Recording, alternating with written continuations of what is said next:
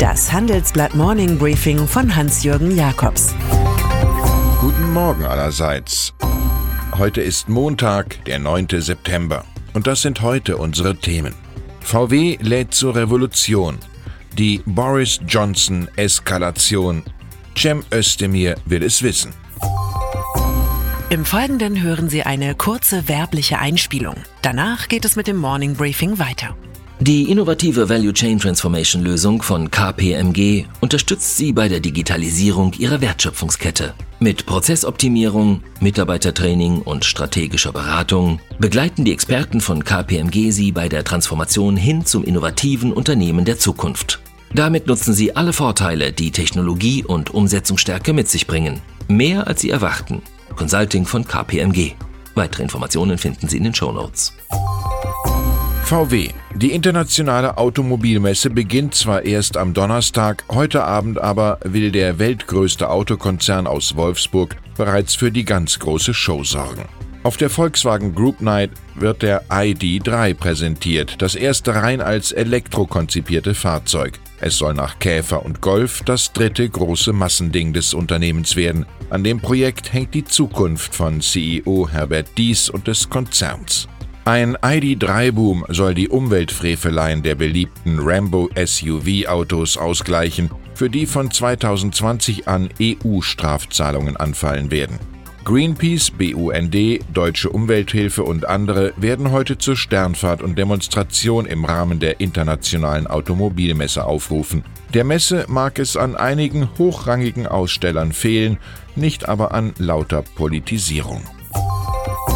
Zum Symbolfall wird die Horrorfahrt eines Porsche Macan am Wochenende in Berlin Mitte. Der Wagen kam mit hoher Geschwindigkeit von der Straße ab und tötete vier Passanten. Politiker und Lobbyisten äußerten sich.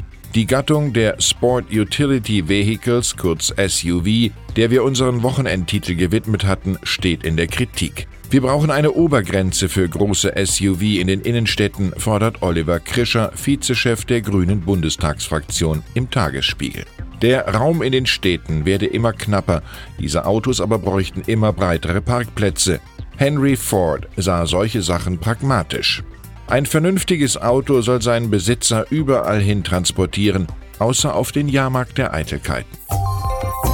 Und wieder wird es ein Boris Johnson-Tag. Zunächst wird der britische Premier nach Dublin fliegen, wo ihm der irische Amtskollege Leo Varadkar wenig Hilfe für neue Brexit-Verhandlungen in Aussicht gestellt hat. Später am Tag dürfte Johnson im Parlament erneut versuchen, Wahlen für ein neues Unterhaus am 15. Oktober festzulegen. Ein hoffnungsloses Unterfangen, nachdem eine Mehrheit der Abgeordneten einen EU-Ausstieg ohne Vertrag abgelehnt hat, was ebenfalls heute Gesetz werden soll. So eskaliert die Lage weiter, ganz nach dem Wunsch des aggressiven Chefstrategen Dominic Cummings, der auf steigende Beliebtheitswerte der Tories verweisen kann. Das alles führt zur Tendenz Selbstauflösung. Nach dem abrupten Rücktritt von Arbeitsministerin Amber Rudd könnten ihr bald auch andere im Kabinett folgen. Das Chaos in Großbritannien wird im Übrigen durch einen Streik der Piloten von British Airways am heutigen Montag und am Dienstag vergrößert. Zehntausende Passagiere sind betroffen. Die meisten der angesetzten 850 Flüge fallen aus. Den Vorschlag einer Gehaltserhöhung von 11,5 Prozent über drei Jahre hatten die Piloten zurückgewiesen. USA. Im Nachhinein scheint es sich um eine Verirrung größeren Ausmaßes zu handeln, für die das Wort Schnapsidee noch irgendwie schwach ist. Ausgerechnet nach Camp David in Maryland hatte US-Präsident Donald Trump die terroristischen Taliban und Afghanistans Präsidenten geladen an den Ort, wo vor 40 Jahren Ägypten und Israel unter Vermittlung von Jimmy Carter Frieden schlossen. Offenbar lagen die handelnden Parteien aber noch sehr weit auseinander. Die Absage des Geheimprojektes begründete Trump mit neuen Anschlägen der Taliban. Dass ein solches Treffen überhaupt geplant war, wird Demokraten und auch Republikaner genauso intensiv beschäftigen wie die Frage, ob die noch in Afghanistan stationierten US-Soldaten unter diesen Umständen länger bleiben müssen. Außenminister Mike Pompeo fiel zu Camp David ein, es sei ja fast immer so, dass man in solchen Fällen nicht mit guten Jungs verhandle. Deutschland. Man kann davon ausgehen, dass ein Außenminister Cem Özdemir wieder zum Thema wird. In den Jamaika-Verhandlungen Ende 2017 sah es schon einmal so aus, als käme der ambitionierte Grünen-Politiker in sein Wunschamt, ehe die FDP aus den Gesprächen ausbüchste. Nun, wo sich das Ende der Großen Koalition abzeichnet, könnte Özdemir eine neue Chance erhalten, wenn er erst einmal Fraktionschef seiner Partei wird. Dafür bewirbt sich der Ex-Parteichef überraschend mit der linken Kirsten Kappert-Gonter aus Bremen.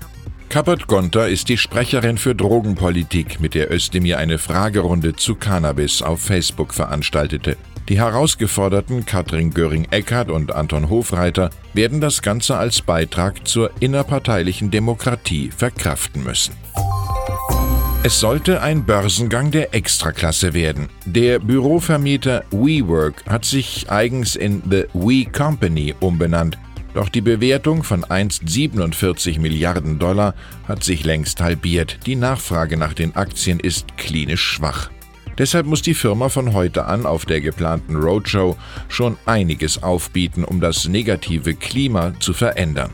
Auch eine Absage des IPO ist für CEO Adam Norman auf einmal eine Option. Big Tech ist auf einmal nicht mehr sakrosankt. Heute wollen mehr als die Hälfte der Generalstaatsanwälte der 50 US-Staaten eine Wettbewerbsuntersuchung gegen Google einleiten. Neun Bundesstaaten prüfen, ob auch bei Facebook Wettbewerbsverstöße vorliegen. Auch die weltgrößte Plattform für Social Media muss dem Gesetz folgen und Verbraucher respektieren, erklärt New Yorks Generalstaatsanwältin Letitia James. Am Ende dürfte aber keine Zerschlagung der Datenkraken stehen, sondern allenfalls eine Verfügung neuer Geldstrafen. Jüngst musste Google 170 Millionen Dollar zahlen, weil es bei seiner Videoplattform YouTube persönliche Informationen von Kindern gesammelt und diese für Werbezwecke missbraucht hatte. Und dann ist da noch Joichi Joy Ito, einst Leiter des berühmten Media Lab am Massachusetts Institute of Technology. Er trat jetzt zurück, weil seine Verbindungen zu dem mutmaßlichen Vergewaltiger Jeffrey Epstein, der im Gefängnis Selbstmord beging, allzu eng waren. Noch nach dessen erster Verurteilung bekam Ito weiter Spendengelder von Epstein und wies Mitarbeiter an, die Herkunft der Gelder zu verschleiern. Und der Finanzmilliardär, der sich als Förderer der Wissenschaften stilisierte, vermittelte Spenden von Bill Gates und dem Investor Leon Black in Höhe von 7,5 Millionen Dollar an das Massachusetts Institute of Technology. Auch posthum wird das Geld Epsteins die amerikanische Gesellschaft erschüttern. Ich wünsche Ihnen einen guten Start in die Woche. Es grüßt Sie herzlich Hans-Jürgen Jakobs.